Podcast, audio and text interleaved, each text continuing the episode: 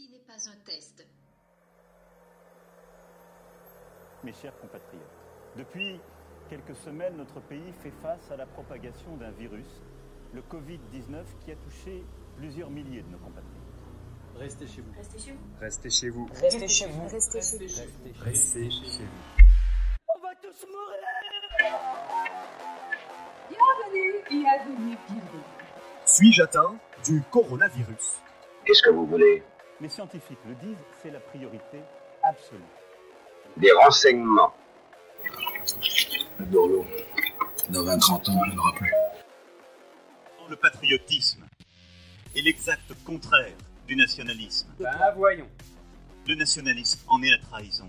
Dans quel camp êtes-vous? On a des gens qui ont peur parce que leur voisin est chinois. Vous le saurez en temps utile. Nous devons aujourd'hui éviter le repli nationaliste. Ce virus, il n'a pas de passeport. Je ne suis pas un numéro, je suis un homme libre Rien ne pourra plus jamais aller bien. La France a peur. Nous sommes en guerre.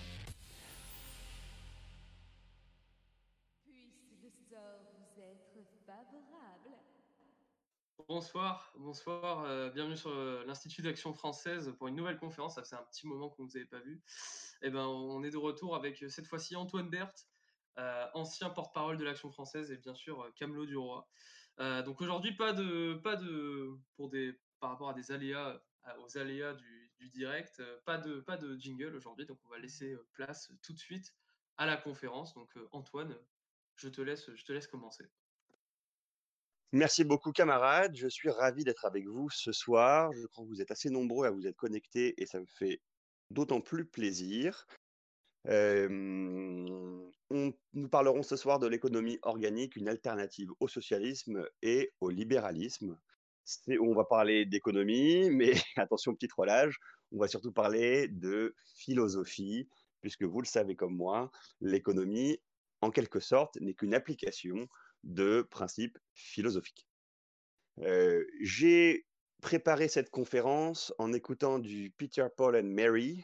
Je ne sais pas si vous avez la chance de connaître ce trio de musique folk engagée américaine. Euh, C'est un trio qui est formidable, qui a interprété beaucoup de chansons d'ailleurs de Bob Dylan. Je vous encourage vivement à euh, l'écouter. Ils sont notamment à l'origine de la chanson If I Had a Hammer, si j'avais un marteau reprise par Claude François. En réalité, ce ne sont pas ceux qui l'ont écrit, mais ceux qui l'ont interprété. C'est une chanson emblématique de la lutte euh, syndicale américaine. Euh, voilà pour l'introduction, du moins l'incipit de cette conférence, pour vous poser le cadre. Aujourd'hui, nous nous mettons du côté des travailleurs. Et quand je dis aujourd'hui, je veux bien parler de cette conférence ce soir, mais en réalité, je veux bien parler de en tout temps, nous sommes du côté des travailleurs. Et nous verrons après, un peu plus tard dans cette conférence, ce que cela signifie être du côté des travailleurs. Puisqu'en réalité, on est tant du côté des, travailleurs que du côté des héritiers. Et nous voulons que les tra- travailleurs soient des héritiers et que les héritiers soient des travailleurs.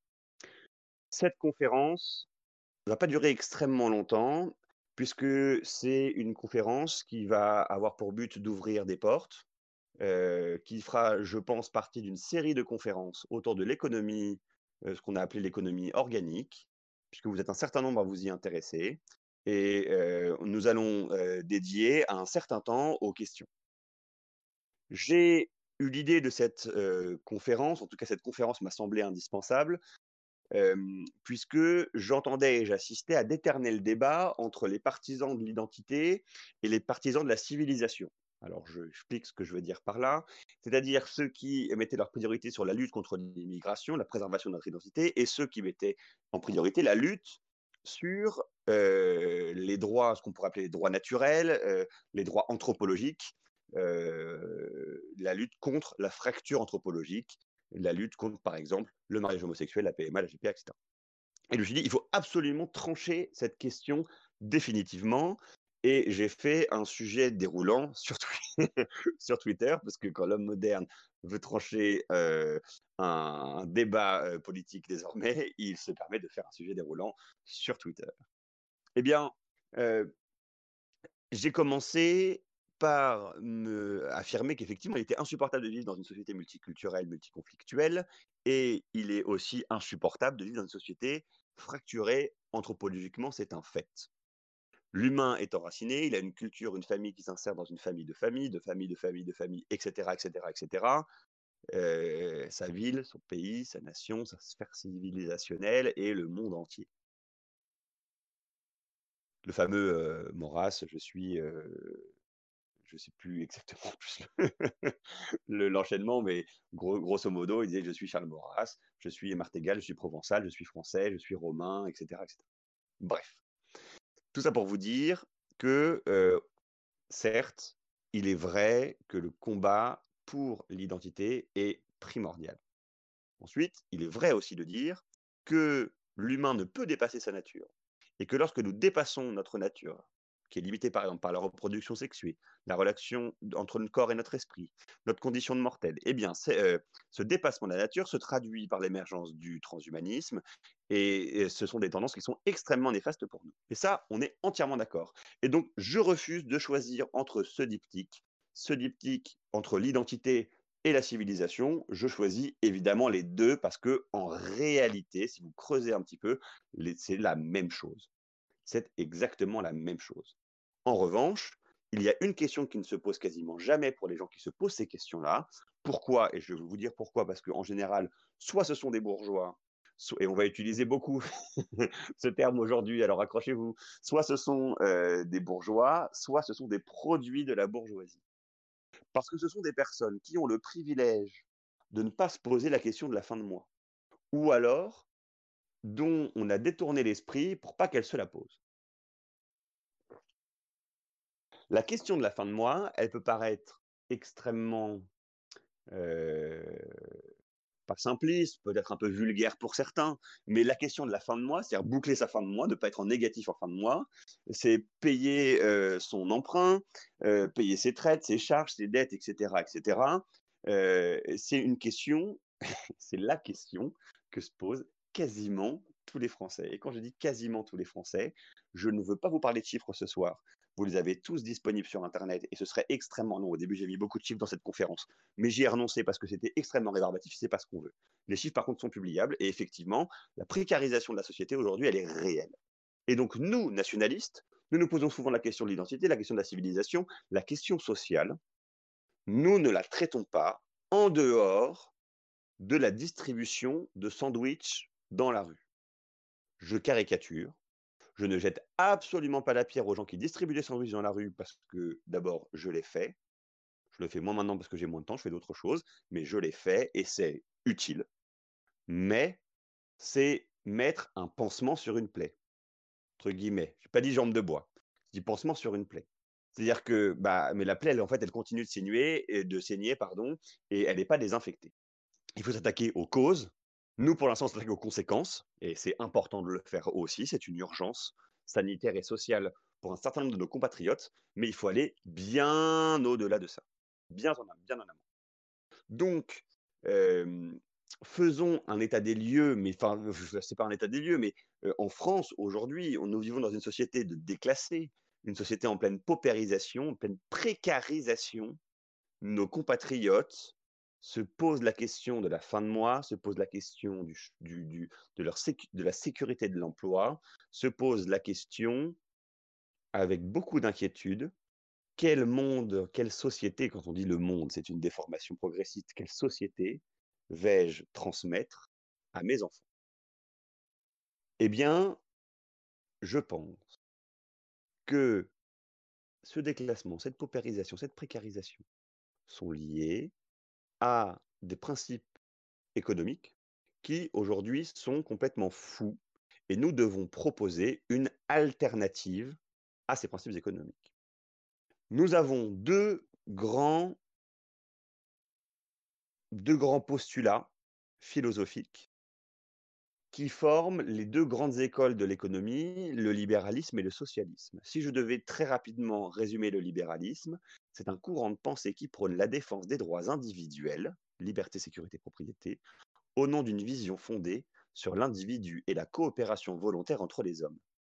Le système libéral repose sur la responsabilité individuelle et le travail.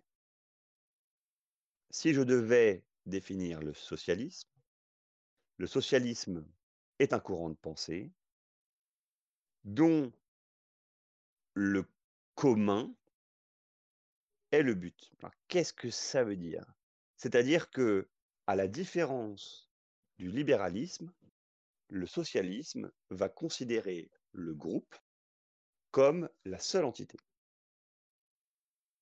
Le problème du socialisme, c'est qu'il y a énormément de définitions différentes. Et en réalité, pareil pour le libéralisme, mais le spectre est quand même moins large, pour le libéralisme que pour le socialisme. Et donc, dans le socialisme, on a plein de types de socialisme. Le socialisme utopique, le socialisme libertaire, le euh, socialisme bolchevique, le socialisme communiste, qui ne sont pas exactement les mêmes choses, mais quasiment les mêmes, euh, les trotskistes, le socialisme démocratique, etc. etc. Donc, euh, c'est quand même un peu fourre-tout. Mais grosso modo, vous avez compris l'idée. D'un côté, on a l'individu, qui est la valeur, j'allais dire, absolue, valeur nucléaire peut-être. De l'autre côté, vous avez la communauté, qui est la valeur absolue. Après, en fonction de votre école de socialisme, vous allez plus ou moins euh, accorder d'importance à l'État. Par exemple, les socialistes libertaires, eux, sont quasiment pour l'abolition de euh, l'État. Alors que les communistes, c'est tout par l'État, tout pour l'État, tout par l'État. Puisque l'État est l'extension euh, ou la personnification du prolétariat. Et vous voyez, je bois mon petit thé à côté, histoire de m'hydrater un petit peu. Enfin, vous l'entendez puisque vous ne le voyez pas par définition, puisque nous sommes sur Discord. Nous devons proposer une alternative aux deux. Pourquoi? Parce que nous sommes des aristotéliciens thomistes. C'est-à-dire que nous estimons que si l'être humain est une sorte d'unité, donc l'individu, néanmoins il s'insère dans une société, il est même dépositaire et héritier de cette société, c'est la fameuse image de Maurras quand il parle du petit poussin au début de Mes idées politiques. Le petit poussin euh, casse sa coquille, va courir, va picorer euh, des vers, des graines, etc. Tandis que le petit homme a besoin d'être nourri et éduqué pour pouvoir se réaliser. Preuve en est que quand vous avez des enfants dits sauvages qui sont nés en dehors de la société, ils sont systématiquement morts les enfants sauvages qu'on nous propose en alternative sont en réalité des enfants qui se sont échappés ou qui ont dû s'échapper, parfois contraints, euh, vers l'âge de 4 ou 5 ans et qui ont été après élevés par des animaux. Donc il y a quand même, et par des animaux qui généralement sont grégères, ou même systématiquement grégères, c'est-à-dire qui vivent en groupe, en société, en fait, sous forme de société, certes différente de celle des humains, mais société tout de même, et donc qui ont l'habitude d'avoir cette transmission. Ce que je veux dire par là, c'est que ni la définition du libéralisme, ni la définition du socialisme ne permettent de correspondre avec notre postulat à nous, qui est celui, un postulat, on va dire plutôt holiste, même si je sais que holiste est souvent utilisé euh, pour décrédibiliser euh, son, interlocuteur, mais moi je l'assume totalement, oui, oui, le holiste, c'est-à-dire le tout est plus fort que l'individu, et je pense que nous sommes héritiers, quand on prend la définition de la société, c'est les morts, les vivants et ceux qui vont naître. C'est pas une société à l'instant T, c'est pas une société, je dirais, euh, si je devais utiliser un mot, un anglicisme moderne, je dirais flash, sorte de photo. Vous voyez? Parce Ça n'existe pas le présent. La photo à l'instant T n'existe pas, puisqu'elle est déjà passée. Eh bien, nous devons nous proposer une alternative à ces deux courants.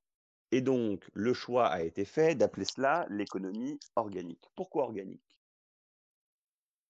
Parce que dans organique, il y a cette idée de nature et cette idée de loi naturelle. Eh bien, il est très difficile aujourd'hui d'assumer une définition des lois naturelles sociales qui puisse être admise par tous. Je pense que vous suivez ce que je veux dire, c'est-à-dire que je pourrais très bien vous faire une conférence avec un prisme euh, philosophique qui m'irait parfaitement, par exemple un prisme philosophique chrétien. Néanmoins, ça exclurait d'office toutes les personnes qui ne sont pas croyantes et a fortiori pas chrétiennes. J'ai choisi plutôt, puisque la finalité est en fait quasiment la, même, juste le moyen est différent, de vous dire et de, de vous encourager à promouvoir l'économie organique, non pas comme compatible aux lois naturelles, bien que vous puissiez le faire avec les bonnes personnes, mais comme garant des libertés de la société. Pourquoi garant des libertés de la société? Eh bien, on va y venir. Euh, nous allons explorer un certain nombre de notions euh, et nous allons d'abord nous poser dans le champ. J'aime me poser dans les champs, vous savez, c'est ce que je fais ré régulièrement dans mes conférences. Imaginez-vous vous asseoir dans un champ. Eh bien, le champ dans lequel vous allez vous asseoir, c'est un outil. Eh bien oui, l'économie est un outil.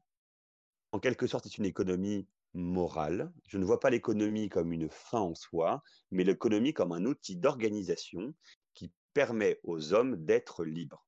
En réalité, de pouvoir se réaliser dans, au sein de la nature. Moi, je pense qu'ils ont reçu, mais la nature qu'ils ont. D'accord? Vous suivez ce que je veux dire Là, je rejoins un petit peu les, la loi naturelle. Grosso modo, l'être humain est libre, pas à mesure qu'il peut faire.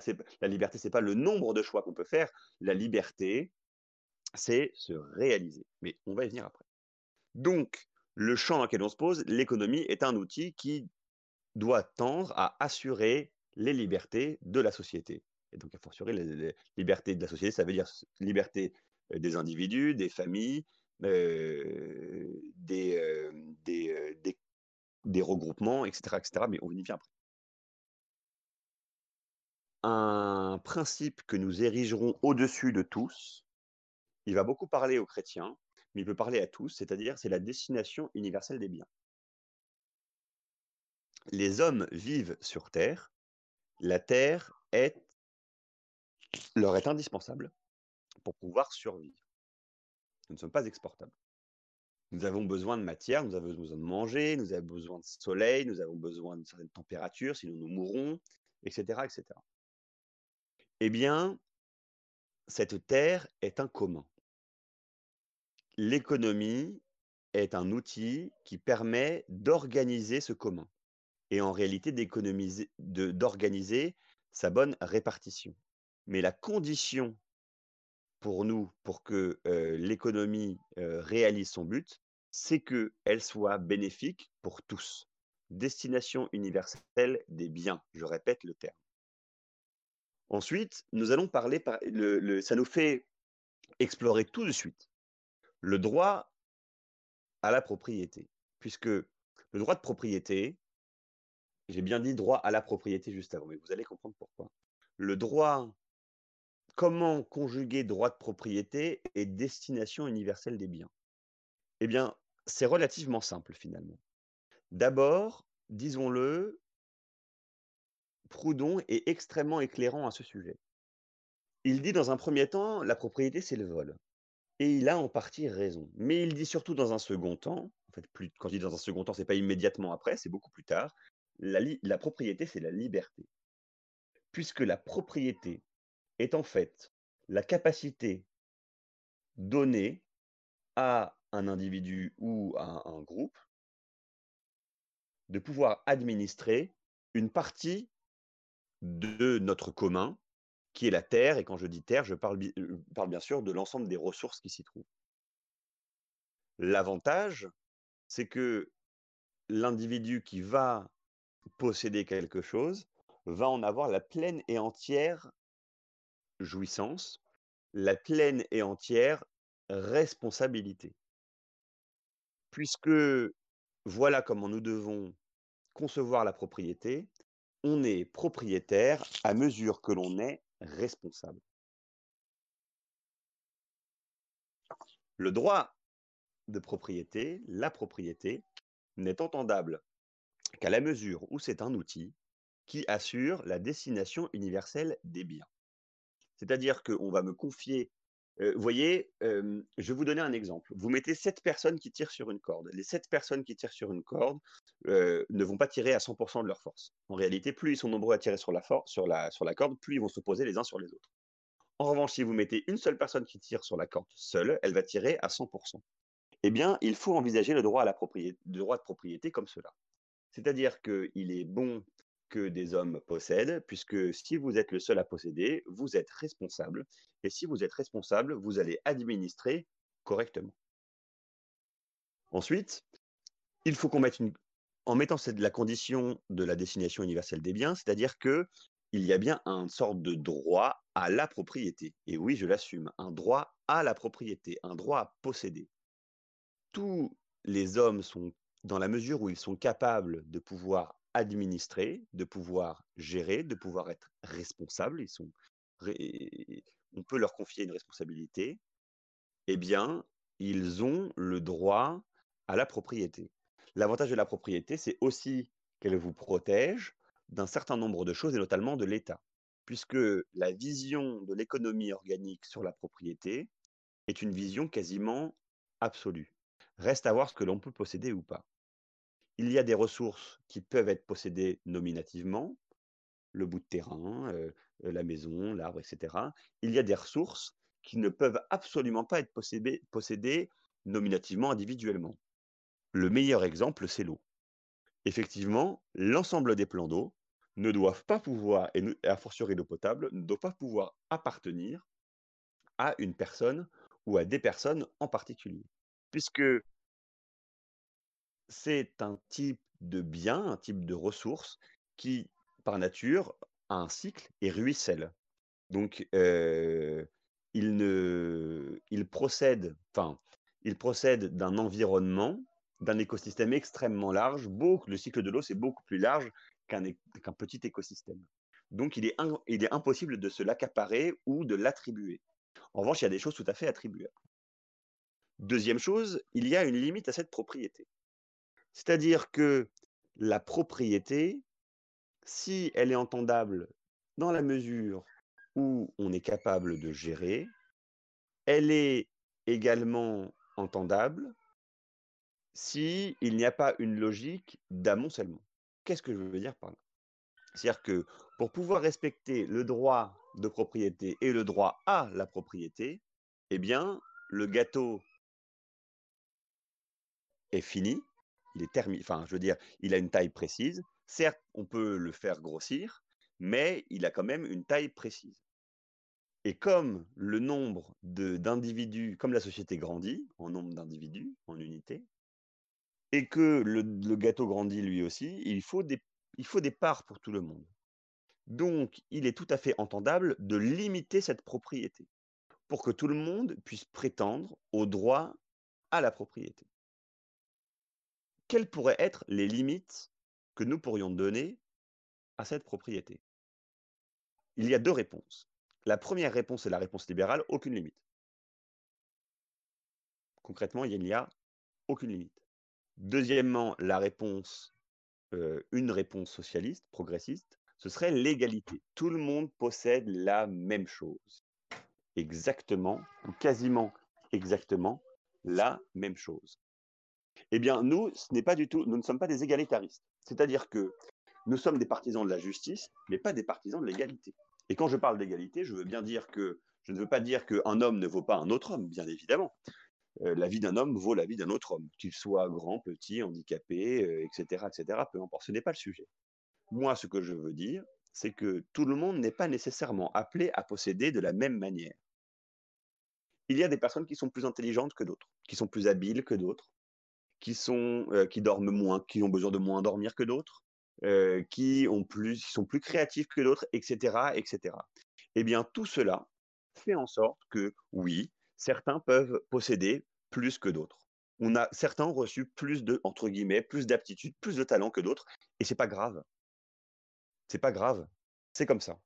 Et si nous voulons une société juste, nous devons envisager que les uns et les autres puissent, puissent posséder dans la mesure de leur capacité.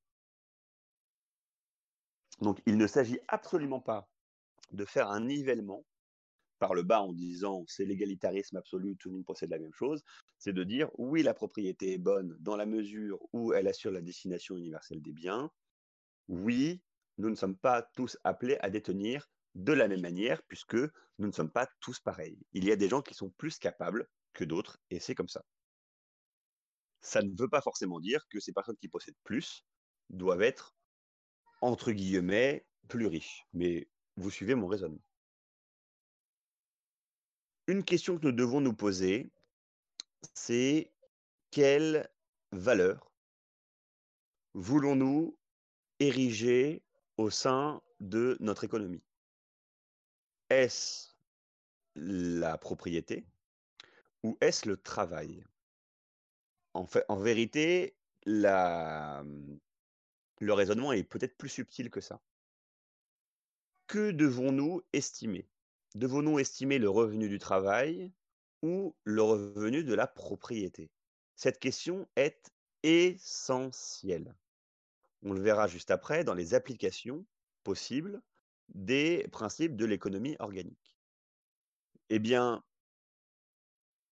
le travail, à mon sens, doit être mis au cœur de notre économie, de l'économie que nous devons proposer, puisque c'est le travail qui nous permet de survivre.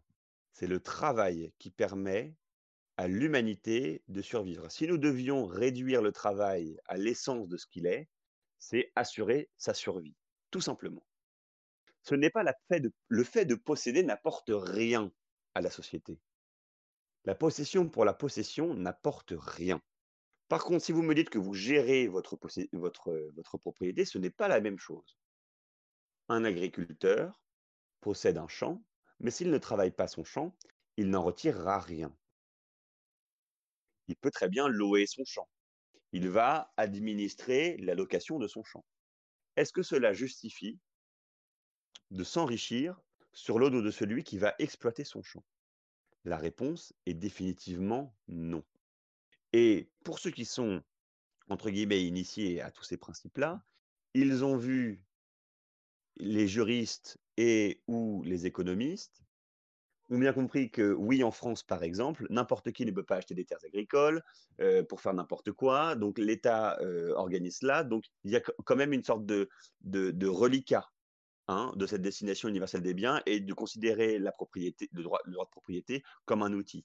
Pareil, tout à l'heure, quand on parlait de, droit de propriété absolu, eh bien, il y a en France un principe qui s'appelle l'abus de propriété.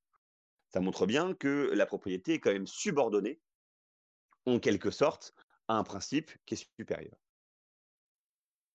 Nous devons, je le répète, nous devons ériger le travail comme la valeur supérieure de notre économie et non pas le fait de posséder, et non pas le capital il est entendable de posséder ce que l'on peut administrer, ce que l'on utilise. Je vois également l'entreprise comme étant, comme étant une auto-organisation des individus de, la société, d'acteurs de la société, une auto-organisation du travail. Et en cela, l'entreprise, c'est une très bonne chose.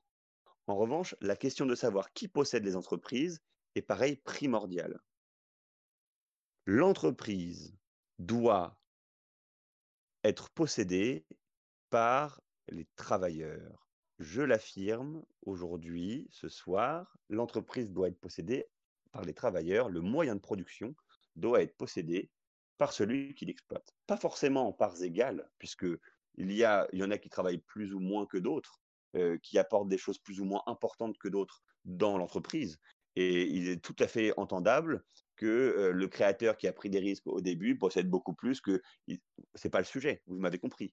Mais les entreprises doivent être possédées par les travailleurs. Et évidemment, le patron, le directeur général, le président, je les inclus dans les travailleurs.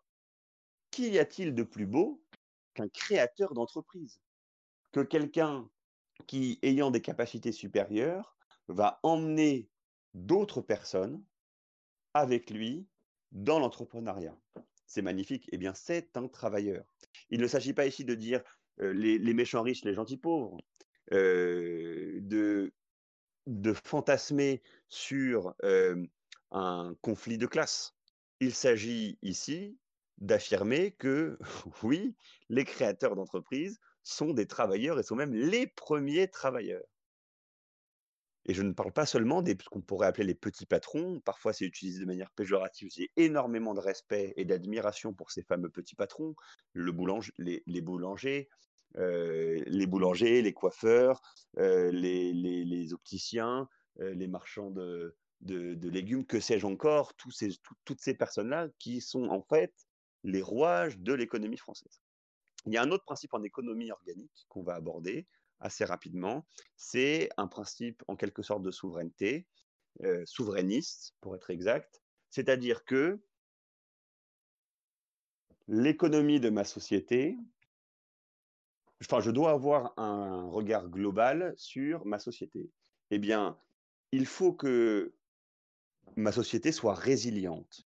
Résiliente, c'est-à-dire qu'en cas de stress, en cas de déformation, elle soit capable de reprendre sa forme de la meilleure façon possible. Et donc, ma société, c'est un principe de l'économie organique, ma société doit avoir d'abord des réflexes immunitaires. Qu'est-ce que ça veut dire? Ça veut dire que l'économie organique, c'est un corps.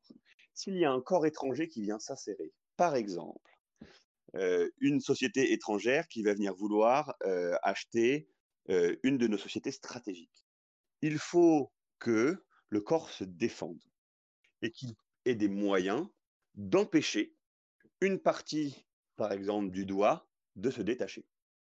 C'est hyper important. Pourquoi? Parce que si jamais je délègue mon doigt à un autre pays, si je délègue mon pied à un autre pays, si je délègue mon genou à un autre pays, eh bien le, le jour où j'ai besoin, alors le doigt, ce n'est pas forcément le, bon exemple, mais vous me suivez, si je délègue mes jambes à d'autres pays, puisque c'est moins cher, etc., puis ça me permet de me concentrer sur des bras, parce que je vais avoir des très gros bras, puis un gros cerveau, etc. Mais le jour où j'aurai besoin de courir, je ne pourrai plus le faire. Et là, c'en est fini de moi. Eh bien, c'est pareil en économie concernant la production d'objets indispensables. Exemple, les réfrigérateurs, il n'y a plus de réfrigérateurs fabriqués en France. Le jour où nous avons un embargo, mettons, mais vous avez compris l'image, où il y a un embargo sur le réfrigérateur par les pays producteurs contre la France, la France est incapable d'en produire. Bien un problème. Et je prends l'exemple du réfrigérateur, je pourrais prendre mille exemples à côté. Donc, dans l'économie organique, il y a le principe de un principe souverainiste, c'est-à-dire nous devons être capables de couvrir l'intégralité de nos besoins. Et si il est impossible de couvrir l'intégralité de nos besoins, puisque, par exemple, nous avons très peu de terres rares, euh, il nous est quasiment impossible de construire des smartphones, etc., nous devons faire deux choses. Un, envisager de développer des solutions alternatives. Or, aujourd'hui, je ne crois pas qu'il y ait de développement de solutions alternatives à ces dispositifs se développer en France. Deuxièmement, nous devons euh, être capables de contrebalancer cette euh, faiblesse par la production d'autres secteurs stratégiques qui nous permettent de euh, pouvoir assurer euh, eh notre souveraineté tout simplement. Donc vous l'avez compris, tous ces dispositifs-là, en réalité, sont subordonnés au respect des libertés de la société.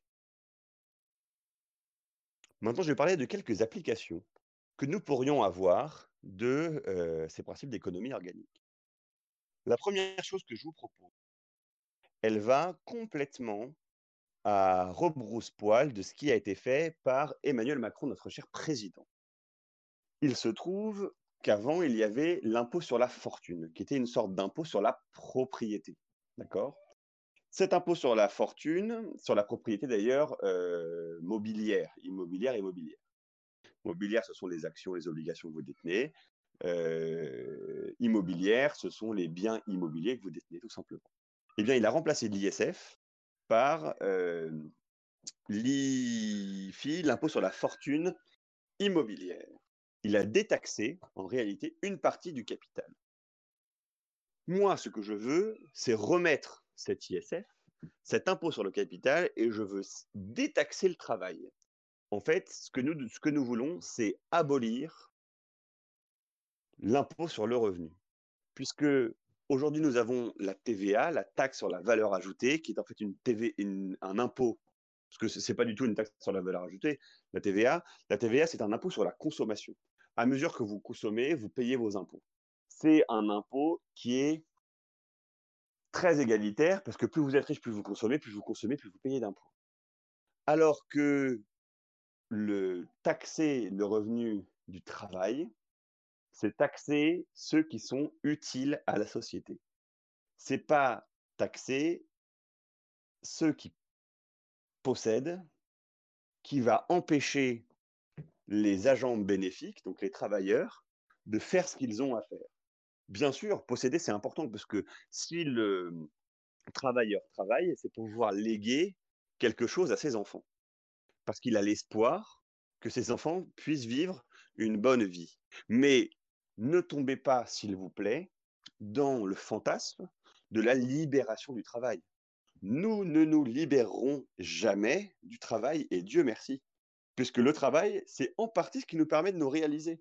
Pour les chrétiens, je vais vous donner un exemple, quand lors du châtiment, euh, le péché originel, euh, une des punitions, ce n'est pas le travail, c'est la pénibilité du travail. Or, le travail était déjà là avant, le travail existait déjà. Simplement, il nous a été rendu pénible. C'est tout. Le travail est une activité noble et une activité que nous devons ériger comme une valeur supérieure. Il y a d'autres outils, par exemple, nous pourrions envisager de limiter la propriété. Pourquoi? Parce que dans un système plutôt libéral dans lequel nous vivons actuellement, et en plus qui tend à se libéraliser de plus en plus, il y a un phénomène que Marx, pour le coup, je suis désolé de le citer, mais il faut avouer que dans, une certaine mesure, euh, il a été assez éclairé. Euh, il parle de concentration du capital. Dans un système libéral, le capital a tendance à se concentrer. Plus vous êtes riche, plus vous serez riche. Les milliardaires du monde n'ont jamais autant gagné que pendant la crise du coronavirus.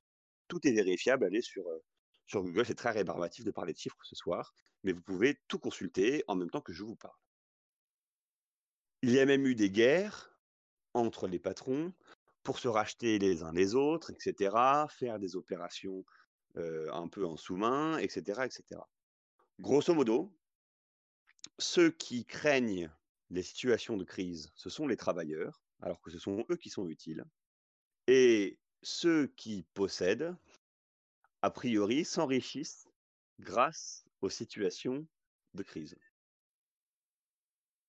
Limiter la propriété. Alors, il y a plein de pistes pour pouvoir la limiter. Je ne, peux pas donner de réponse ce soir, c'est trop large, c'est trop compliqué, il faudrait une conférence entière pour pouvoir l'envisager. Mais limiter la propriété, c'est-à-dire empêcher d'accumuler plus que quelque chose, ça pourrait être par exemple être indexé sur le nombre d'enfants.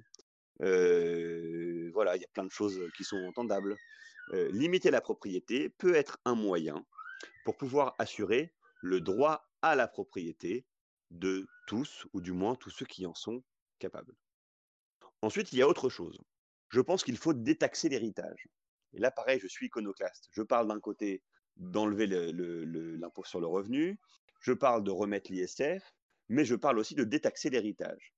Eh bien oui, parce que nous estimons, si nous estimons que le travail est une valeur qui est supérieure, la transmission est aussi une valeur supérieure. La transmission est importante pour nous qui considérons la société comme la somme des gens qui sont nés, enfin qui sont morts, qui sont nés et qui sont à naître. Il est anormal de taxer un héritage, au moins quand il est transmis de manière directe, c'est-à-dire entre un père, un, parent et un enfant, un petit enfant, arrière-petit enfant, enfin vous avez compris, en ligne directe, puisque dans notre définition de la famille, il n'est pas transmis. Il passe peut-être d'un individu, à un autre, ou d'un individu à d'autres individus, néanmoins, il n'est pas transmis. Il reste dans la même famille. Donc, nous devons, à mon sens, détaxer l'héritage, enlever toutes les taxes sur l'héritage. Bien sûr, la condition pour enlever cette taxe sur l'héritage, c'est que précédemment, nous ayons limité la propriété et redistribué la propriété des choses, des moyens de production à ceux qui les exploitent, bien évidemment. Ensuite, il y a une autre application qui est possible. Aujourd'hui, il faut savoir que quand vous vendez une résidence principale et que vous faites une plus-value, donc quand vous vendez votre appartement, votre maison, et que, bah, écoutez, vous l'avez acheté 200 000 euros et vous la revendez 300 000 euros, eh bien, vous ne payez pas de taxes, vous ne payez pas d'impôts. sur cette différence, puisque c'est votre résidence principale. Malgré tout, et ça, ça concerne particulièrement les gens qui habitent en métropole, vous achetez un appartement, il y a une gare qui est construite, qui va énormément faire augmenter la valeur de votre bien, et lorsque vous le vendez, vous allez faire une plus-value, mais vous n'allez pas, vous n'allez rien payer dessus. Eh bien, cette plus-value, elle a été possible grâce à un investissement qui est collectif. Alors ça, vous avez vous aussi payé dessus, mais votre seul paiement n'a pas, n'a pas abouti à la création de cette gare. C'est un investissement qui est collectif, un investissement qui est départemental et maintenant régional.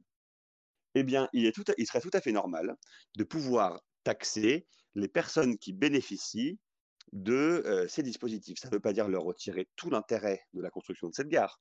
Ça veut dire que la collectivité qui a payé euh, pour cette gare en retire en quelque sorte les un certain bénéfice.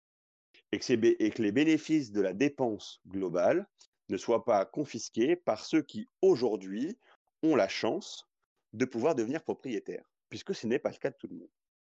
Et ça devrait être le cas de tous ceux qui pourraient l'être, de ceux qui travaillent. Tout cela pourrait aboutir à une baisse du coût de l'habitat. Et je parle bien de l'habitat, du logement. Aujourd'hui, on a tendance à tout voir sous le prisme de la rentabilité et tout voir comme un produit financier. Et il est vrai, et pour travailler d'ailleurs dans le secteur, euh, que on a tendance maintenant à parler de logement plutôt que d'habitat.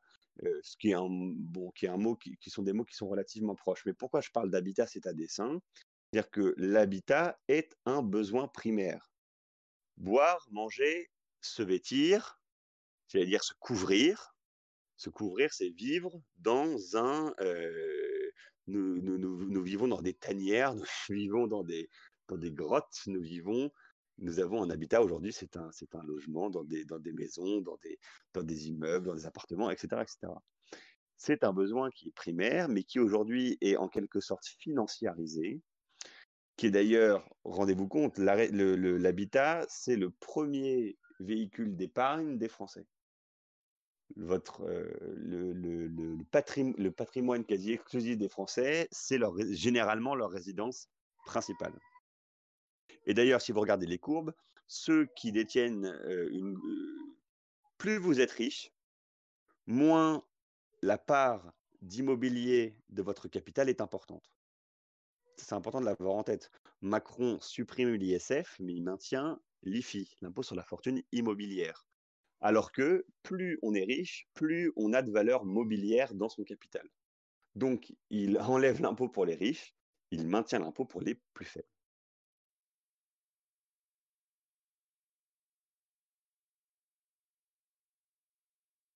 Cette économie organique nous donne beaucoup de perspectives. En réalité, on pourrait appeler cette finalité de plein de manières. J'ai parlé tout à l'heure de destination universelle des biens. On pourrait parler, certains pourraient parler de justice sociale. Après tout, les mots justice et social ne me dérangent absolument pas. Euh, donc, on pourrait nous en faire le mien. Je pense que l'économie organique pourrait être un moyen de réconcilier durablement tous ceux qui sont dans le camp du travailleur, des travailleurs, tous ceux qui sont dans le camp de ceux qui sont bénéfiques pour notre société. Il ne s'agit pas ici, et je le redis, de faire du misérabilisme ou d'avoir de, une réflexion d'envieux ou d'avoir une réflexion qui soit détachée euh, du besoin qu'a notre société de performance, de s'accomplir, euh, de faire de belles choses et de grandes choses. Ce n'est pas le sujet. Mais, chers amis, nous devons définitivement nous placer dans le camp des travailleurs et le combat euh, de l'identité, le combat de la civilisation ne peuvent être seuls. Le combat social est extrêmement important et le combat social ne saurait se limiter à la distribution de denrées de première nécessité, il faut aller au-delà et remettre en question notre système économique. Je vous remercie beaucoup de m'avoir écouté et nous allons passer aux questions.